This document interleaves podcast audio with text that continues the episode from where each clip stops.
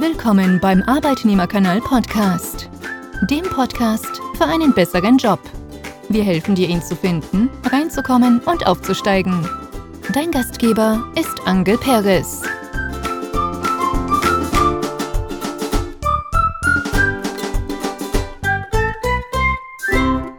Ahoi, ihr Leichtmatrosen, zu Teil 2 des Interviews mit Ellen Johansen. Wenn du die erste Folge verpasst hast, kannst du dir diese zuerst mal anhören. Nachdem wir vergangene Woche vorwiegend ihre Arbeit im Verein Business and Professional Woman Club besprochen haben, geht es heute um ihre eigentliche berufliche Tätigkeit, nämlich die Unternehmensberatung und das Coaching von Topmanagern. Doch bevor es losgeht, möchte ich dir die Chance geben, an der Gestaltung meines Podcasts mitzuwirken. Welches Thema findest du mal interessant? Möchtest du einen bestimmten Beruf mal näher kennenlernen? Gerne kannst du mir auch konkrete Fragen mitgeben, die ich im Interview stellen soll. Mein Facebook-Follower Zeit interessiert sich zum Beispiel für den Beruf Soldat. Hierzu habe ich heute direkt die Fühler ausgestreckt und hoffe, dass ich zu diesem Thema in den kommenden Wochen einen Podcast aufnehmen kann. Erreichen kannst du mich auf verschiedenste Art und Weise. Entweder per Mail an mail@arbeitnehmerkanal.de oder über das Kontaktformular auf meiner Homepage www.arbeitnehmerkanal.de oder ganz einfach über meine Facebook-Gruppe. Doch nun viel Spaß mit dem heutigen Podcast. Sie sind ja auch noch eine Unternehmensberaterin, so ganz genau. nebenbei. Und durchaus hauptberuflich. Wie unterstützen Sie in Ihrer Rolle als Unternehmensberaterin? Was ist so Ihr Fokus und wie helfen Sie Menschen als Beraterin? Also ich, ich kann ja mal kurz erzählen, ja, was ich mache. Bitte. Ich habe zwei Unternehmen. Ich bin einmal selbstständig, Alleinunternehmerin und in dem Bereich mache ich persönliche Coachings für Executives. Das heißt für die oberste Führungsebene eines Unternehmens stehe ich zur Verfügung, wenn diese Menschen sagen, ich habe hier ein Thema und das möchte ich weiterentwickeln, ich möchte mich weiterentwickeln, dann können die zu mir kommen oder meine Dienste in Anspruch nehmen und dann besprechen wir, worum es gehen soll. Dann prüfen wir, ob wir miteinander arbeiten können und dann geht das in einer 1 zu 1 Beziehung voran und hoffentlich dann auch zur Lösung des Themas der Aufgabe. Das ist der eine Bereich. Der zweite Bereich, da bin ich Unternehmensberaterin für inhabergeführte Unternehmen. Ich habe mich mit meiner Kollegin Birgit Prange im Leadership Campus in Kiel, haben wir uns darauf spezialisiert, dass wir inhabergeführte Unternehmen beraten wollen. Und zwar die Menschen, die, denen diese Unternehmen gehören. Denn es gibt in Deutschland nirgendwo eine Möglichkeit, Unternehmerin oder Unternehmer sein zu lernen. Ich kann Betriebswirtschaft lernen oder ich kann auch Leadership vielleicht lernen, aber, aber Unternehmerin oder Unternehmer sein, das kann ich nicht wirklich lernen. Bei uns kann man das lernen im Leadership Campus. Und ähm, da kommt als Grundidee meine Erfahrung als Coach und Mediatorin zum, zum Einsatz. Mhm. Denn ähm, die, die Problemstellung, würde ich mal sagen, die Berater von Unternehmern haben, ist, dass sie in der Regel selber keine Unternehmer sind. Das heißt, viele der Themen, die Unternehmer beschäftigen auf einer persönlichen Ebene, was das Unternehmersein angeht, haben Berater selber nie erfahren. Ich will das mal an mir festmachen. Ich habe noch nie ein Unternehmen mit 80 Mitarbeitern und Mitarbeiterinnen geführt, wo 80 Familien hinten dran hängen, mhm. wo Millionen Euro Umsatz gemacht werden. Das ist eine Erfahrung, die kann ich intellektuell erfassen und mit meinem Wissen auch durchdringen. Aber ich weiß nicht, wie sich das anfühlt, wenn man nachts im Bett liegt und weiß, dass die Auftragslage nur noch für sechs Monate gesichert ist. Das weiß ich nicht, wie sich das anfühlt. Das ist meine Erkenntnis mhm. gewesen, dass also eigentlich ist es vermessen, finde ich, wenn ein Berater, eine Beraterin einem Unternehmer, einer Unternehmerin erzählen will, wie das geht. Und das bedeutet jetzt für Sie? Das bedeutet für mich, dass ich diesen Unternehmern und Unternehmerinnen erst einmal anbiete, dass sie herausfinden, was eigentlich deren Thema ist. Und das machen wir in Form einer persönlichen Standortanalyse. Und dort geht es, gibt es drei Schritte. Das ist einmal ein persönliches Gespräch, dann gibt es ein computergestütztes Profiling. Beide Ergebnisse werden zusammengeführt in einen persönlichen Entwicklungsplan reingebracht. Und aus dem ergibt sich dann, was zu tun ist. Ob hier ein Coaching gefragt ist, ob hier vielleicht eine, ein Austausch unter Gleichen gefragt ist, also von Menschen, die ähnliche Themen haben. Oder ob das ein richtiger Consulting-Auftrag ist, weil dort ein Problem als wenn man einen Sparringspartner braucht zum hm. Beispiel. Häufig ist es ja so, dass Unternehmer auf ihrem Posten da ganz alleine sitzen, oben an der Spitze und nicht wirklich einen Sparringspartner im Unternehmen haben, um schwierige Entscheidungen zu treffen. Und wenn das das Thema ist, dann bieten wir an, vom Leadership Campus auf unser Netzwerk zur Verfügung zu stellen und Sparringspartner zur Verfügung zu stellen. Wenn wir feststellen, hier geht es um ein Thema wie zum Beispiel Unternehmensnachfolge, wir haben hier eine Gruppe junger Nachfolger, und Nachfolgerin. Die haben alle dasselbe Thema, dass sie nämlich in Kürze ein Unternehmen übernehmen sollen. Und die haben alle persönliche Themen damit, um in diese Rolle reinzuwachsen. Und die bringen wir dann zusammen mit Experten, die diesen Schritt ins Unternehmertum schon erfolgreich gemeistert haben. Das heißt, wir bringen gestandene Unternehmer, die mal Gründer oder Übernehmer oder Nachfolger waren, zusammen mit dieser Gruppe von Nachfolgern. Das nennen wir dann auch eine Mastermind. Mhm. Oder aber wir stellen fest, das ist ein Thema, das ist zu persönlich und dann geht das in eine Mentoring-Beziehung, in eine 1 zu 1 Beziehung und auch da suchen wir dann den richtigen Mentor, die richtige Mentorin für diese Person, sodass dann ein persönliches Thema dann auch in einer 1 zu 1 Beziehung gut bearbeitet werden kann. Und das ist das, was ich dann mhm. als Leadership Campus mit meiner Kollegin zusammen anbiete. Können Sie da vielleicht mal ein kurzes Beispiel, auch gern unpersonifiziert, nennen, wo Sie jetzt sagen, das war so ein richtig schöner Erfolg, den ich hatte in einem Familienunternehmen, wo vielleicht schon das Kind im Brunnen lag und äh, dass wir nochmal in gerade Bahnen gebracht haben oder auch wo Sie sagen, dieser, äh, diesem Executive, das ist ja die zweite Rolle, die Sie haben, dem konnte ich jetzt dadurch helfen, dass ich das gemacht habe. Können Sie da vielleicht mal ein, zwei Erfolge sagen, damit man sich das äh, nochmal konkreter vorstellen kann? Mhm. Das kann ich gerne tun. Also jetzt mal, um, um das Thema Executive nehmen, zu nehmen. Da, gut, nehme ich mal folgendes Beispiel. Finanzvorstand eines Unternehmens mhm. mit mehreren hundert Mitarbeitern ähm, dieses Unternehmen wird aufgekauft und der Finanzvorstand wird in den Vorstandsvorsitz berufen und merkt, dass er mit dieser neuen Rolle richtig ein Thema hat, weil die nochmal einen Ticken größer ist, einen Ticken mehr Verantwortung als der reine Finanzvorstand, wo es um Fachlichkeit wiederum ging. Und der kam zu mir und sagte so, hu, da haben wir jetzt irgendwie einen anderen Wind im Unternehmen und irgendwie muss ich jetzt gucken, dass ich das für mich gut hinkriege, dass ich noch gut in den Spiegel gucken kann, auch wenn ich Entscheidungen verkünden muss, hinter denen ich nicht voll persönlich stehe. Mhm. Und da haben wir persönlich dran gearbeitet, was diese Person also lernen musste. Der musste schlicht lernen, dass er für sich Grenzen zieht und auch für sich klar kriegt, wo kann ich nicht mitgehen, wo, wo ist das also außerhalb meines Möglichkeitenrahmens, um das dann mit dem Aufsichtsrat und den Inhabern zu besprechen und dann einen gemeinsamen Weg zu finden. Und das haben wir gut hingekriegt. Er ist also sehr erfolgreich mittlerweile im Vorstandsvorsitz und er freut sich da allgemeiner Beliebtheit auch bei den neuen Eigentümern. Spannend.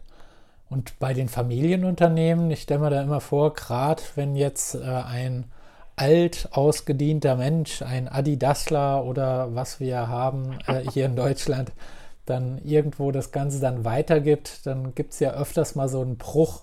Ich weiß nicht, ob das auch so ein Grund ist, wo Sie dann auch dazugenommen werden und ob Sie da vielleicht auch ein positives Beispiel dafür haben. Hm, da würde ich tatsächlich noch mal ein anderes Beispiel ja. nehmen und nicht eine Unternehmensnachfolge, mhm. sondern ähm, ich arbeite sehr stark mit Wirtschaftsprüfern, Steuerberatern, Rechtsberatern auch zusammen. Und da ist es manchmal so, dass die sehr früh merken, wenn in der Unternehmensspitze etwas nicht stimmt weil alle Prozesse, für die diese Menschen eingestellt werden, Wirtschaftsprüfer, Steuerberater, Rechtsberater, die haben ja mit dem Gedeihen des Unternehmens zu tun, also mit der Entwicklung des Unternehmens. Und das ist immer maßgeblich davon abhängig, dass die Gesellschafterebene, die Inhaberebene freie Fahrt gibt, beziehungsweise auch miteinander kooperiert. Und nun haben wir in Schleswig-Holstein viele Unternehmen, wo die Gesellschafter gleichzeitig auch Geschäftsführungsaufgaben haben. Mhm. Und da ist es manchmal so, dass zu bestimmten Phasen einer unternehmerischen äh, oder, oder, oder bestimmten Lebensphasen dieses Unternehmens unterschiedliche Notwendigkeiten da sind. Und hier hatten wir zum Beispiel ein Unternehmen, die hatten einen geschäftsführenden Gesellschafter und dieser Mensch ist Gesellschafter und Geschäftsführer geworden in einer Phase, in der das dem Unternehmen schlecht ging. Mhm. Und alles, was dieser Mensch konnte, war geeignet, um das Unternehmen auch wieder aus den roten Zahlen rauszuholen und eine Restrukturierung durchzuziehen und ähm, das Unternehmen wieder auch in, den, in die schwarzen Zahlen zu bringen. Und in dem Moment aber, wo das Unternehmen in die schwarzen Zahlen ging, wo also ein, eine nachhaltig gute Zukunft sozusagen prognostiziert war, hat der aber trotzdem weiter so agiert, als wäre das Unternehmen immer noch in Gefahr. Und das ist dann, das ist so ein bisschen wie, als wenn ein Kriegsminister immer noch Kriegsminister ist, Und obwohl gar kein Krieg mehr ist. Verstehen Sie? Ja, ja, ja. Und da ging es darum, dass, das haben die Steuerberater gemerkt, dass da gerade die falschen Impulse ins Unternehmen mhm. reingingen, dass die falschen Impulse in die Richtung der Banken gingen, dass äh, falsche Impulse in Richtung der Kundschaft auch gingen und auch andere Unternehmen. Also jeder hat das irgendwie mitgekriegt. Und jetzt ging das darum, einen Weg zu finden, wie man das Unternehmen so stabilisieren kann und diesen Menschen auch so stabilisieren kann, das wieder gut ist. Mhm.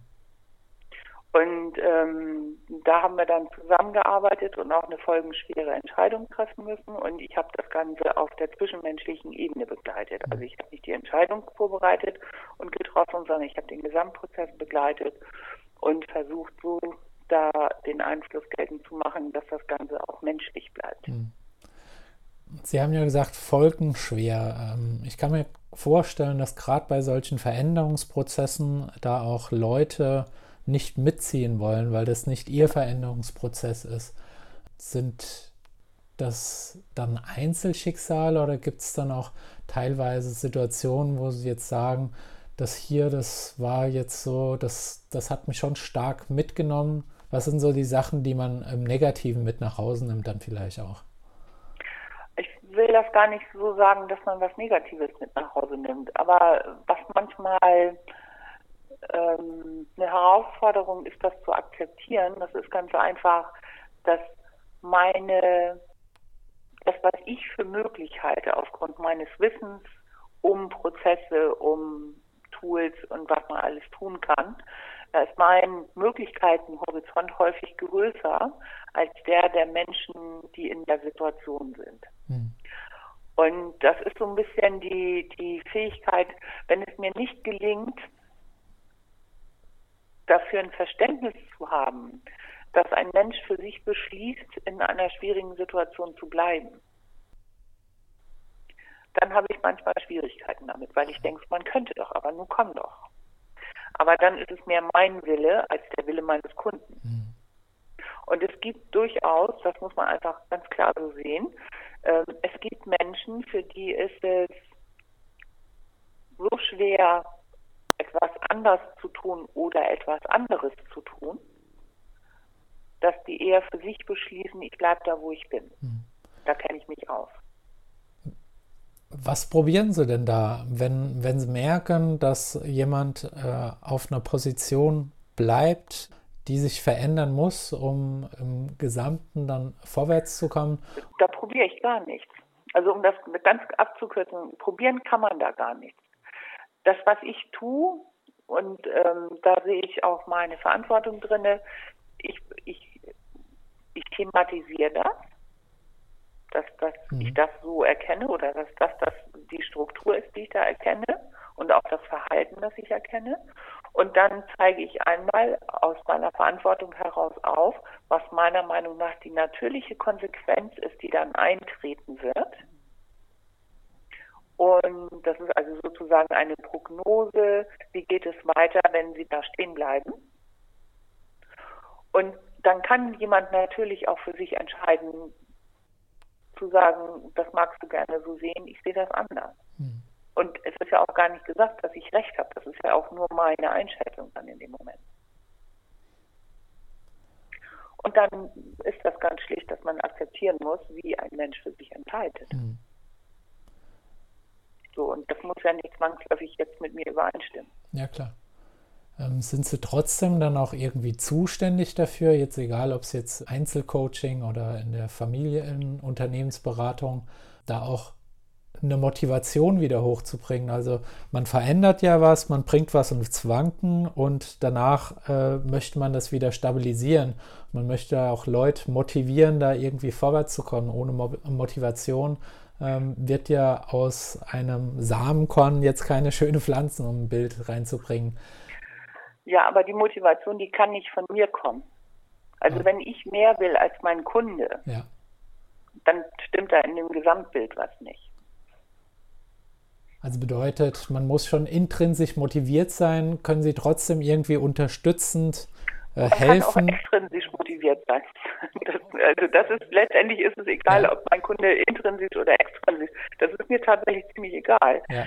Ähm, aber die Motivation, etwas zu, zu tun, etwas anderes zu tun oder etwas anders zu tun, also etwas Neues zu lernen, sich zu verändern, sich zu entwickeln, die Motivation die kann ich nicht bei jemandem anders initiieren. Und wenn jemand die nicht mitbringt, dann bin ich auch nicht der richtige Coach dafür. Also bedeutet, Sie sagen, was Sie sehen, äh, was verändert werden muss. Und wenn die dann sagen, nö, äh, das ist nicht mein Weg, äh, dann ist das für Sie okay? Oder versuchen Sie ja, da trotzdem zu überzeugen, dann nochmal? Nein. Nein. Nein, das mach, also das mache ich nicht. Okay. Ja. Das, ist, das geht gegen meine Überzeugung. ähm, ich, ich kann niemanden über die Straße bringen, ja. der nicht über die Straße will. Und ich kann auch nicht aus einem Menschen etwas rausholen, was in diesem Menschen nicht drin ist. Und ich kann immer nur sagen, da wo ein Wille ist, da ist auch ein Weg. Mhm. Da findet sich immer ein Weg. Und ich kann immer auch sagen, wenn jemandem der Mut fehlt, da kann ich helfen. Mhm. Wenn jemand zögerlich ist, weil er die Konsequenzen nicht abschätzen kann, da kann ich helfen. Wenn jemand sagt, ich kann etwas nicht, ich will das aber lernen, da kann ich helfen. Und wenn jemand sagt, pass mal auf, bei mir wiederholt sich irgendwas immer wieder, ich komme immer wieder an denselben Punkt, da kann ich auch helfen. Wenn der Wunsch ist, das mhm. zu entwickeln, das zu verändern. Und wenn jemand sagt, ich weiß gerade nicht so richtig, wo ich hin will, da kann ich auch helfen. Aber wenn jemand sagt, wenn jemand sagt, pass mal auf, das, was du mir hier anbietest, das ist vielleicht so schmerzhaft oder das ist so groß oder so eine Herausforderung, ähm, das passt für mich nicht, dann passt das nicht. Dann kann ich natürlich gucken, ob man es kleiner machen kann, aber das ist dann immer etwas so, also ich finde immer Beratungsbeziehungen, wo der Berater mehr will als der Auftraggeber, die sind schwierig. Dann passt es vielleicht auch nicht miteinander. Genau. Ähm, jetzt helfen Sie ja ganz viele Menschen, Sie unterstützen sie, aber Sie als Person, haben Sie denn auch noch äh, persönliche Ziele, die Sie verfolgen, jetzt mit dem Verein oder als Unternehmerin oder Selbstständige? ja, klar.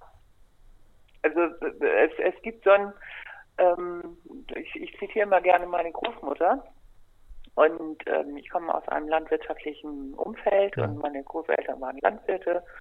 Und meine Großmutter, die hat immer gesagt, so, du wirst alt wie eine Kuh und du lernst immer noch dazu.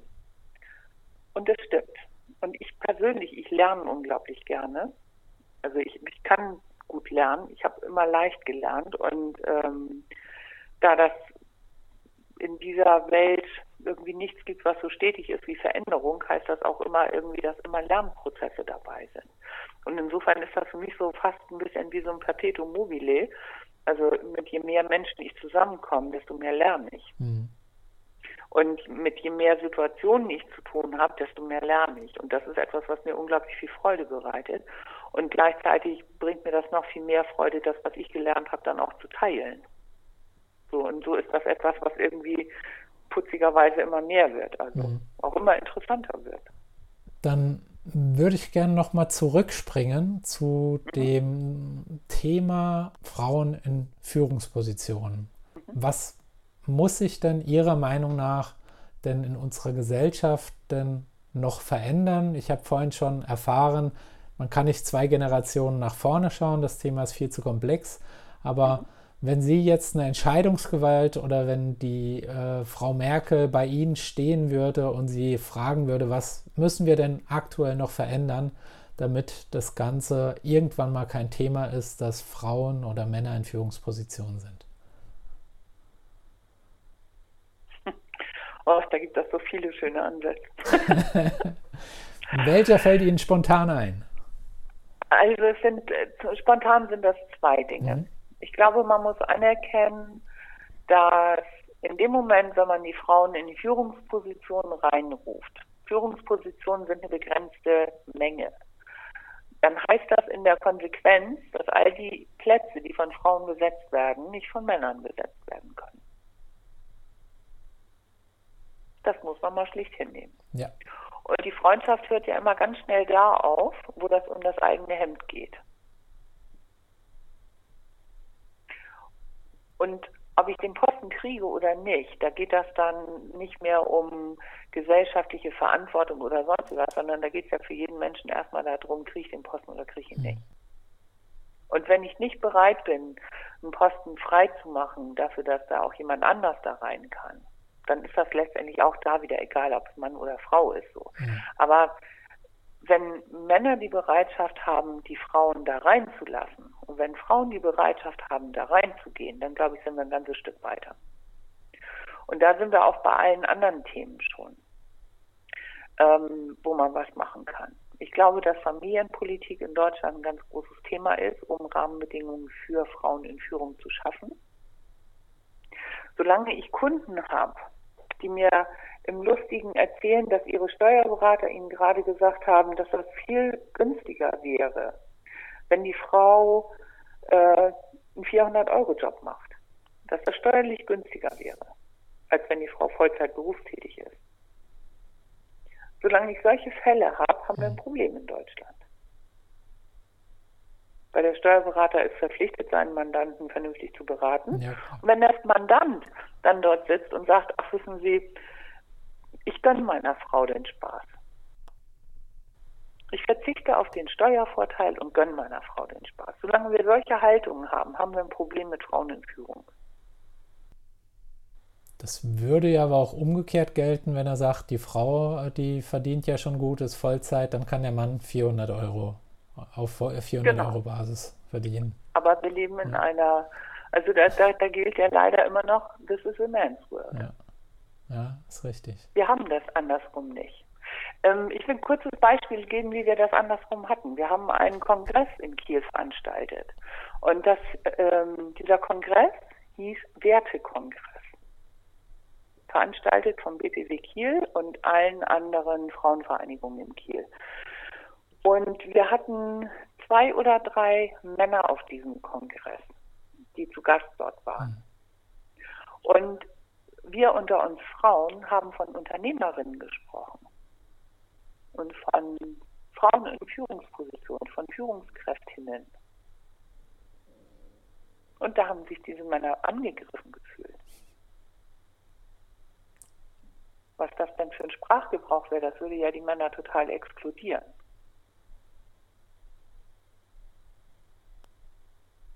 Und Sie haben darauf reagiert dann, oder? da, da, da steht man eigentlich und ist fassungslos. Ne? Also ganz ehrlich, wir haben eine Sprache, in der das ganz selbstverständlich ist, dass maskulin ausgedrückt wird und Frauen inkludiert sind. Ja, das stimmt. Also es sind ja die meisten Begriffe, das gibt ja auch dieses Gendering, aber ich habe jetzt auch gerade die Herausforderung, dass ich äh, auf meinem Instagram-Profil äh, Statistiken mache und es wird sehr, sehr lange, wenn ich da hinschreibe, zum Beispiel Rechtsanwalt und Rechtsanwältin, das ist noch recht kurz, aber das passt da manchmal nicht rein und dann ist mir das manchmal zu doof, ohne dass ich irgendwie die Frauen da ausschließen möchte. Richtig. Müssen wir die Sprache dann verändern? Ich würde einfach mal sagen, es müsste beides okay sein. Mhm. Es müsste beides in Ordnung sein. Warum soll man nicht sagen Unternehmerinnenstammtisch? Und die Männer fühlen sich mit eingeladen. Oder es heißt Professional Woman Germany und ich darf eintreten in den genau. Verein. Ja. ja. Warum nicht? Ja. Oder vielleicht hat das irgendwann mal auch Professional Leader. Keine Ahnung. Also das, dafür habe ich auch keine Lösung. Das wäre ja nur auch vermessen, wenn ich jetzt so, das, also eigentlich wäre es toll, wenn ich die Lösung hätte, das würde mich auch freuen. Ja. Aber da ist das so nicht. Ähm, nur ich, ich glaube, wenn, wenn beides okay wäre, wenn es okay wäre, dass Frauen in unserer Gesellschaft entscheiden dürfen, Hausfrau und Mutter zu sein, in erster Linie, ohne dass sie dafür angeguckt werden und ohne dass sie dafür finanzielle Einbußen hinnehmen müssen, dann wäre das toll. Wenn ich meiner Tochter, wenn ich meine Tochter nicht beiseite nehmen müsste, um ihr zu sagen, pass mal auf, du bist Mutter eines Kindes, du bist mit dem Kindsvater nicht verheiratet, Du bleibst zu Hause und verzichtest gerade auf Einkommen und damit verzichtest du auch auf Rentenversorgung. In der gleichen Zeit ermöglichst du deinem Vater deines Kindes, dass er seine berufliche Entwicklung weitermachen kann und der wird jetzt Direktor und du nicht. Und wenn das jetzt ganz blöd kommt, und das wünsche ich niemandem, mhm. dann guckst du dabei in allen Linien durch die Röhre finanziell. Ja. Solange ich solche Gespräche mit meiner Tochter führen muss, weil unsere Gesellschaft so gestrickt ist, solange haben wir ein Problem mit Frauen in Führung, weil die Rahmenbedingungen nicht die gleichen sind. Und würden wir das einfach umdrehen und sagen, wir setzen alles jetzt unter Frauenmacht, dann haben wir genau das gleiche Problem. Aber erst, wenn wir sagen, diejenigen, die sich um die Zukunft der Gesellschaft kümmern, und das sind ja nun mal leider noch die Frauen, das ist irgendwie, hat die Natur so gemacht, dass wir die Kinder kriegen. Aber solange das zu einem Nachteil werden kann in der beruflichen Entwicklung, weil das, was die Frauen als Mütter und Hausfrauen leisten, nicht entlohnt wird und nicht gesellschaftlich so wertgeschätzt wird, wie es gehört, solange haben wir ein Problem mit Frauen in Führung ich habe auch ein Problem, weil für mich ist das alles extrem schlüssig, was sie erzählen.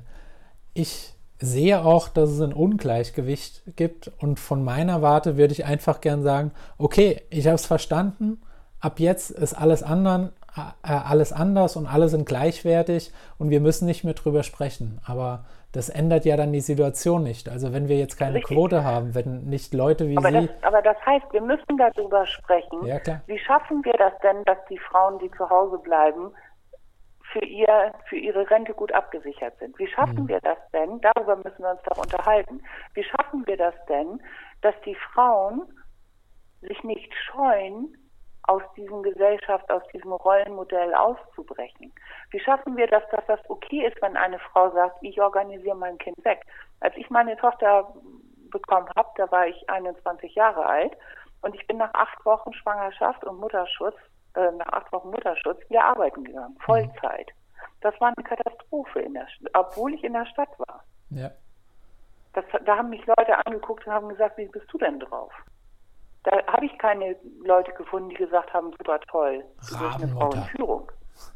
Haben sie bestimmt gesagt dann. Bitte? Rabenmutter wird dann ja, ja so schön gesagt. Aber ja. wenn Sie sich mal all die Männer, die, die 92 Prozent Männer in den Führungspositionen in den Vorständen angucken, die sind hm. auch Väter. Ja, klar. Die haben in der Regel statistisch gesehen 2,5 Kinder. Das gehört auch zu hm. dieser Statistik dazu. Da fragt sich niemand, wer sich um die Kinder kümmert. Und darüber müssen wir uns doch unterhalten. Für das erste halbe Jahr gibt es ja immer noch die Begründung, dass die Leute sagen, die Mütter müssen stillen. Oder? Das ist ja auch so. Genau.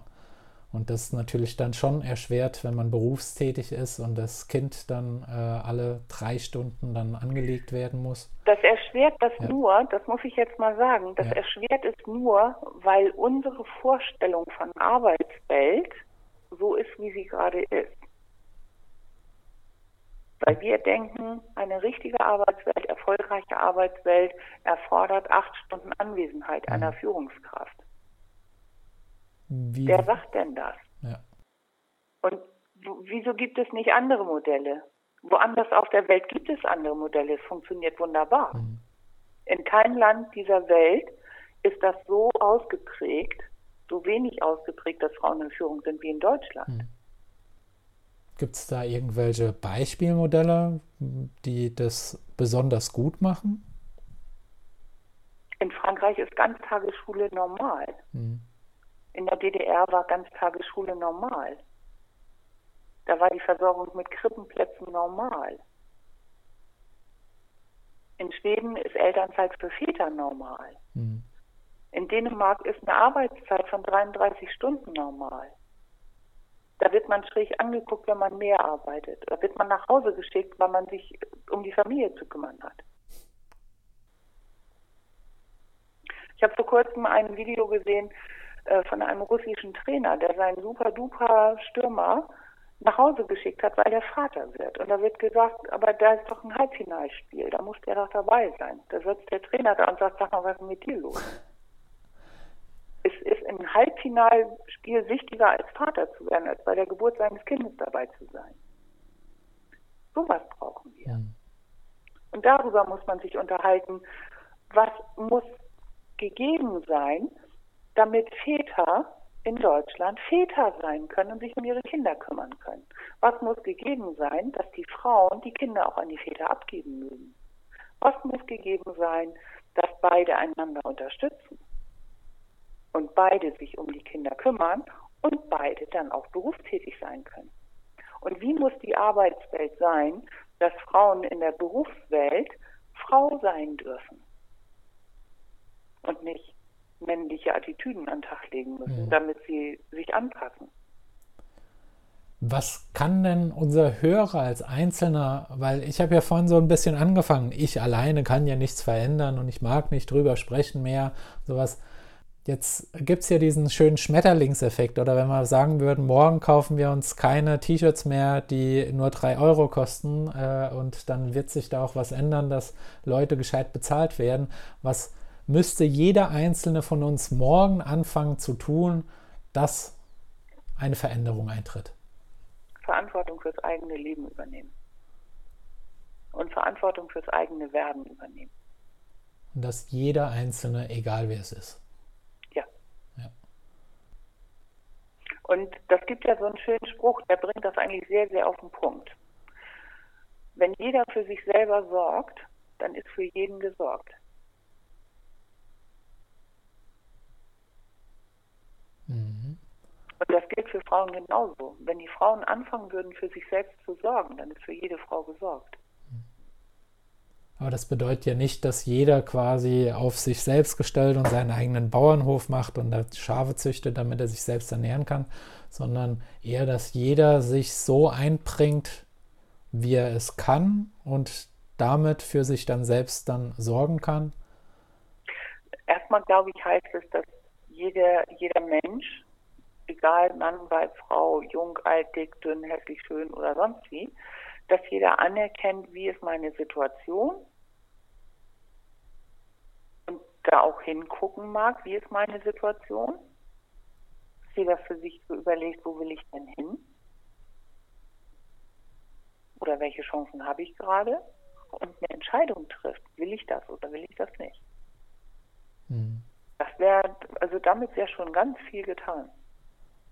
Und wenn wir jetzt nochmal speziell auf die Hörerinnen hören, die jetzt bestimmt schon das Anmeldeformular für den Verein ausgefüllt haben und losgeschickt haben, wenn wir denen noch ein paar Tipps geben könnten, wie können sie sich, wenn wenn Sie sich das vorstellen können, einfach auch mal eine Top-Führungsposition zu gehen, welchen, was, was können Sie noch mitgeben? Also Sie können dann in den Verein eintreten, Sie können mit äh, sich an Leute dranhängen. Gibt es denn auch bestimmte Coachings, äh, Bücher, E-Learnings, Vorträge?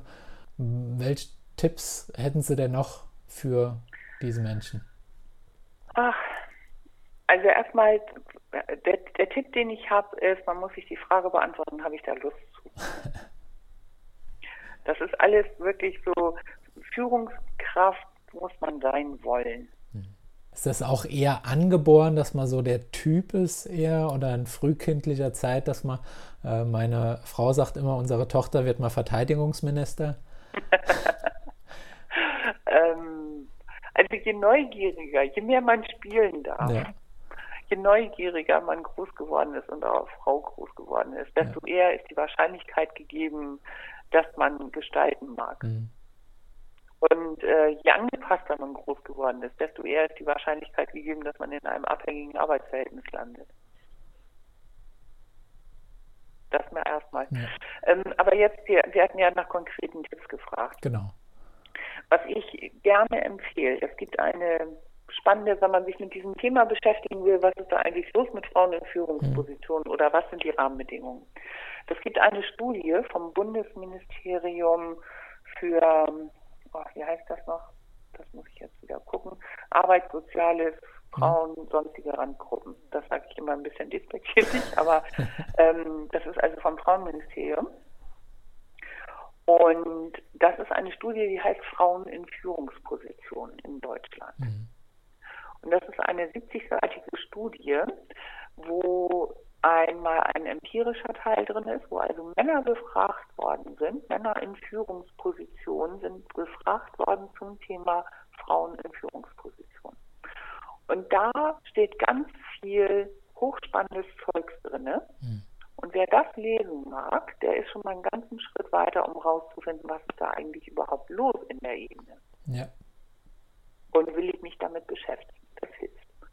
Und für diejenigen, die gestalterisch, politisch gestalterisch tätig sein wollen oder die eben große Rede schwingen, auch gerade für die ist diese Studie wirklich, die ist hervorragend. Mhm.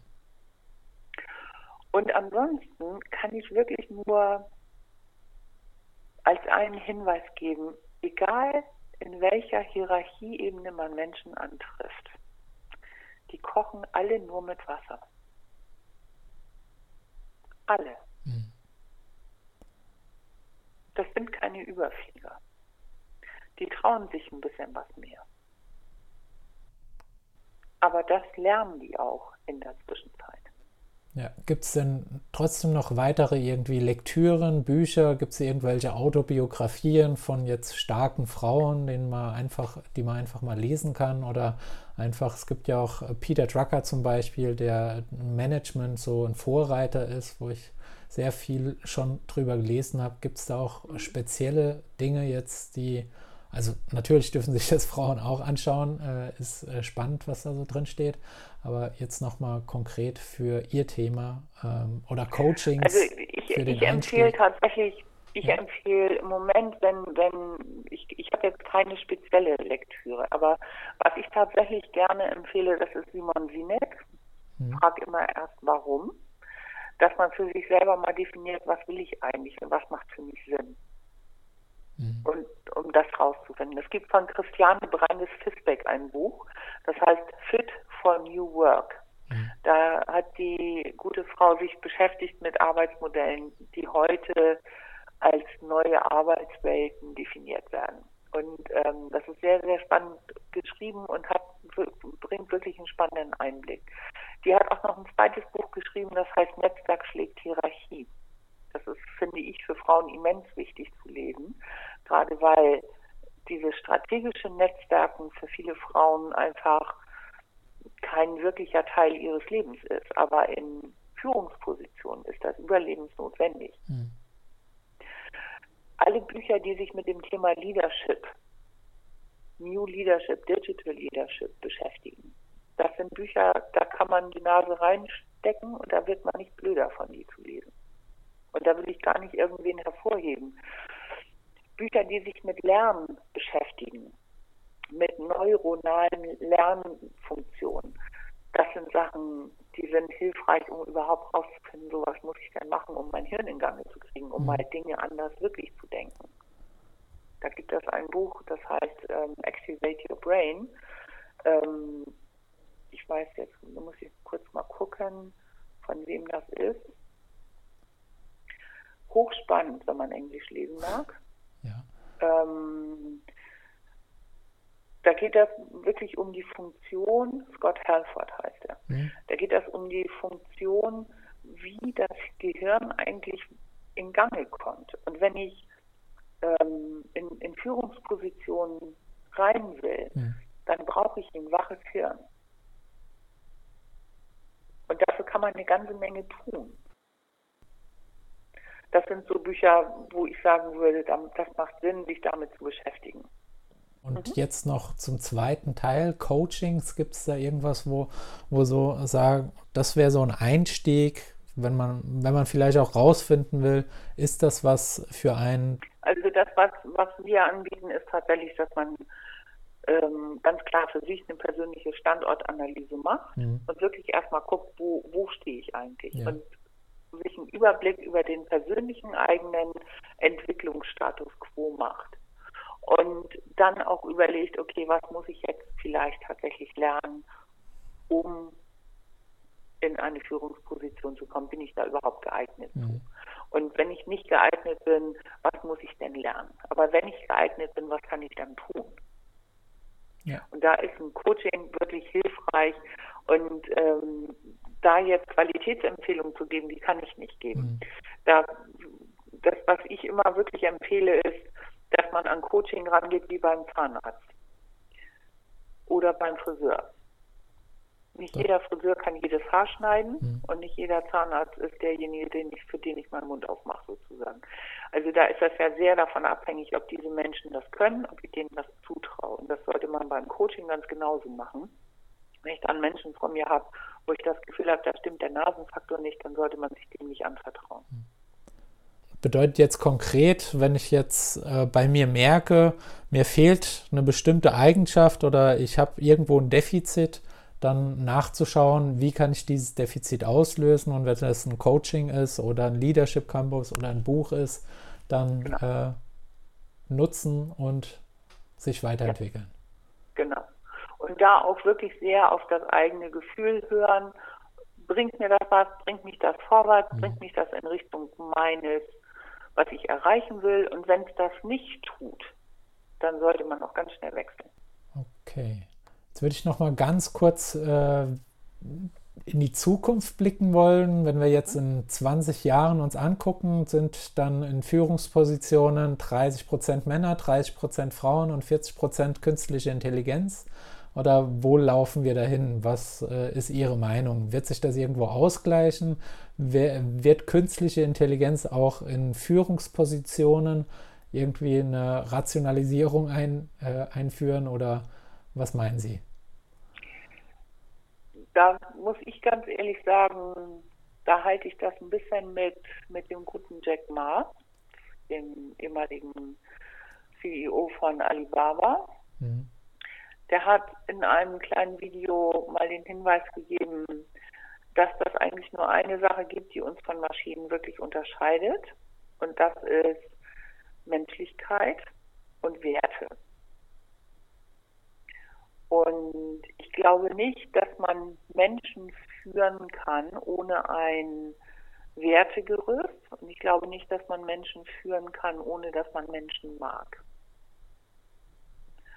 Und deshalb glaube ich auch nicht, dass diese Gleichung oder diese, mhm. diese Aufteilung, die Sie da skizziert haben, eintreten wird. Ich glaube, dass Menschenführung immer etwas sein wird, was mit Menschlichkeit zu tun hat. Und das ist etwas, das man lernen kann. Hm. Wird sich nicht desto trotz durch künstliche Intelligenz oder durch andere Faktoren wie Politik die Rolle im Top-Management verändern? Mit Sicherheit. Und auch die Anforderungen an Menschen werden sich ändern, mit Sicherheit. Und die Umwälzungen, die wir im Moment erleben, durch digitalisierte Prozesse, mhm. die werden auch noch an Fahrt zunehmen und die werden, glaube ich, den Mitarbeitern und Mitarbeiterinnen in Unternehmen eine ganze Menge abverlangen an Entwicklung.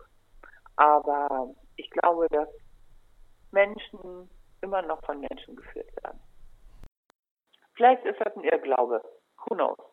Wird es noch schneller werden? Also äh, vielleicht ein, eine kurze Anekdote äh, von unserem äh, und Konzernleiter, der mal bei mir am Tisch saß und gesagt hat, die Leute sind neidisch darauf, dass ich seit 19 Jahren einen Fahrer habe. Und er hat gesagt, mhm. dass da muss kein Neid her. Das Einzige, weswegen ich einen Fahrer habe, ist, dass ich noch mehr arbeiten kann. Und er hat sich so ein bisschen zurückgesehnt äh, an die Anfangszeiten, wo man einfach auch noch für Dinge Zeit hatte. Und ähm, das ist ja rasend schnell, diese Entwicklung momentan. Ich habe den mhm. Eindruck, dass da auch kein Ende in Sicht ist. Sind wir irgendwann an einem Punkt angelangt, wo es einfach zu viel wird oder wird es unendlich weitergehen, diese Geschwindigkeit? Ich glaube, ich habe meiner Mutter vor kurzem mal ein paar Briefe von vor 5000 Jahren vorgelesen, mhm. was so ältere Generationen über die jüngeren Generationen gesagt haben. Und da hat man immer schon gedacht, wenn das so weitergeht und die Jungen das alles so weitertreiben, dann ist das Ende der Welt nah. Mhm. Ähm, das glaube ich nicht. Ich glaube, dass das immer weitergehen wird und ich glaube, dass sich die Menschen mit der Zeit auch für das entwickeln, was sie in ihrem Umfeld schaffen. Und da werden sich Fähigkeiten entwickeln, die wir heute nicht haben. Da werden sich Fertigkeiten entwickeln, die wir uns heute noch gar nicht vorstellen können. Und dass wir da nicht mit umgehen können, das ist nicht ein Zeichen, dass das nicht richtig ist, sondern lediglich ein Zeichen, dass wir alt werden. Das möchte ich genauso stehen lassen und möchte jetzt nochmal von Ihnen wissen, wenn jemand im Raum Kiel jetzt Interesse an Ihrem Verein hat, mhm. wo sollte er sich hinwenden? Oder wenn er auch irgendwo anders in Deutschland oder im Dachraum unterwegs ist, welche Informationen kann er sich da einholen? Also, wenn man in Europa unterwegs ist, dann guckt man am besten auf die Webseite von BPW Germany. Mhm. Das kann man googeln und dann taucht die BPW Germany Seite auf und mit der taucht auch immer die BPW International, BPW Europa Seite auf und dort gibt es dann eine große Landkarte, wo man gucken kann, wo überall BPW Clubs sind und dann klickt man da drauf und ist dann bei dem jeweiligen Club vor Ort. Das ist der leichteste Weg, um an den BPW ranzukommen. Und wenn kein Verein in der Nähe ist, dann muss man nur einen gründen. Zum Beispiel. Da helfen wir dann auch bei. Sehr gut. Also können die Leute dann auch gerne auf Sie zukommen, um sich da Informationen zu holen. Genau.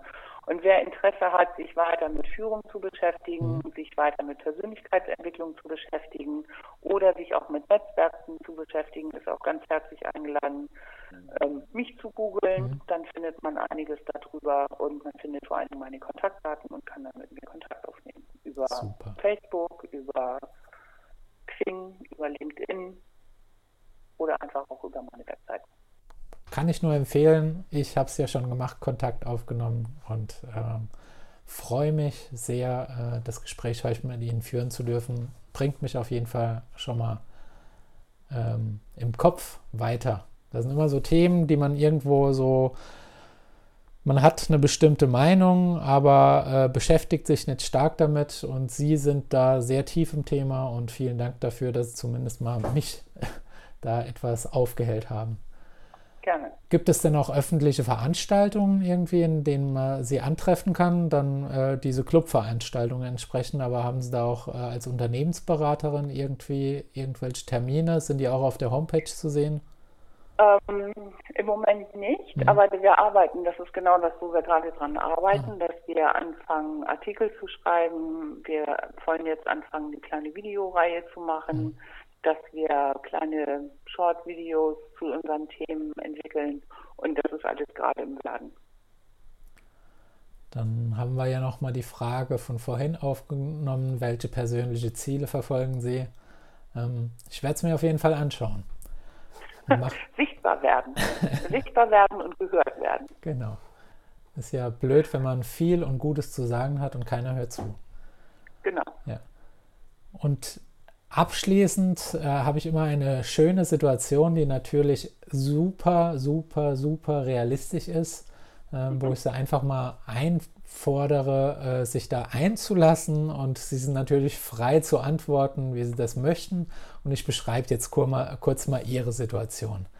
Mhm. Wir schreiben das Jahr 2030 und der Superkonzern Alphabet Amazon hat leider durch einen tragischen Flugzeugunfall ihren kompletten Vorstand verloren. Sie werden nun berufen, um einen neuen Vorstand aus sechs Vorständen zu wählen. Geld spielt keine Rolle. Sie können einfach jeden haben. Wie würden Sie die sechs Stellen besetzen? Die Vorstandsressorts sind Vertrieb, Marketing, Operations, Technik, Finanz und Personal. Da dürfen Sie jetzt mhm. ganz bestimmte Personen nennen, können Geschlechter verteilen, können Alter sagen. Wie würden Sie an das Thema dran gehen? Ähm, das kommt ein bisschen drauf an. Und zwar würde ich erst einmal wirklich gucken, so, okay, gibt es tatsächlich intern Leute, die gut sind? Und die würde ich einladen und mit denen zusammen würde ich einen Workshop machen mit Lego Serious Play. Und mit denen würde ich daran arbeiten, erst einmal herauszufinden, wie ist eigentlich der Superkonzern Alpha Amazon in deren Vorstellungswelt. Mhm. Und was macht diesen Super Alpha Amazon Konzern aus? Was denken die dazu? Was wollen die da sehen? Was macht diesen Laden so attraktiv, dass sie bereit sind, jeden Tag dahin zu kommen? Und im nächsten Step würde ich mit denen rausarbeiten, wohin möchten die diesen Konzern entwickeln? Und dann würde ich die fragen, was wollen sie selber dazu beitragen? Und dann würde sich die Rollenverteilung relativ schnell von ganz alleine ergeben, weil ich mit denen dann rausarbeiten würde, was die eigentlich selber wirklich von sich aus freiwillig da mhm. reingeben würden. Und dafür würden die den Hut aufkriegen. Und das kann sein, dass das ein Teil Vertrieb ist oder ein Teil Operations, ein Teil Technik, Teil Finanz, vielleicht auch ein anderer Teil. Mhm. Aber Sie würden Aber das. das würde nicht ich bestimmen. Ich würde das sich aus dem System heraus bestimmen lassen. Aber alles in-house oder gibt es auch Leute, die sagen, die werden da, also wenn da wirklich Geld keine Rolle spielt, das ist der perfekte Mensch für. Wenn ich Leute CEO. intern finde, ja. wenn, das muss ich ganz, das muss ja. ich tatsächlich sagen. Wenn ich Leute intern finde, würde ich das den Menschen intern anbieten. Aha. Und wenn es aber nicht genügend intern mhm. gibt, dann würde ich die fragen, wen hättet ihr gerne dazu? Schöner Ansatz, ja. Wen braucht ihr? Wer, wer muss hier dazukommen? Weil die wissen, wer gut ist. Mhm. Und das ist etwas, ähm, ich glaube, dass die Wirtschaft in Zukunft nicht mehr so funktioniert, dass eine Person weiß, was zu tun ist. Sondern ich glaube, dass die Zukunft so funktioniert, dass man eine sozusagen Gruppe ermächtigt, das Beste zu werden, was in der Gruppe drin ist. Also letztendlich das, was wir im BBW in Kiel machen. Mhm. Perfekt. Dann halten wir das so. Wir sind auch schon sehr, sehr weit vorangeschritten. Also es ist schon wieder ein neuer Rekord. Wir telefonieren schon seit über 100 Minuten miteinander. ähm, ja. Vielen Dank es gab viel zu sprechen. Ich verabschiede mich. Dankeschön. Und Sie dürfen gern noch äh, zwei letzte Worte sagen, bevor wir dann auflegen. Zwei letzte Worte. Also erstmal möchte auch ich mich bedanken. Das waren tolle Fragen. Das war ein schöner Austausch. Und ich hoffe, dass eine Menge junge Frauen für sich ein bisschen was da rausholen und sich trauen, ihr eigenes Ding zu machen. Mhm. Das ist das, was ich denen wünsche. Prima. Okay, tschüss. tschüss.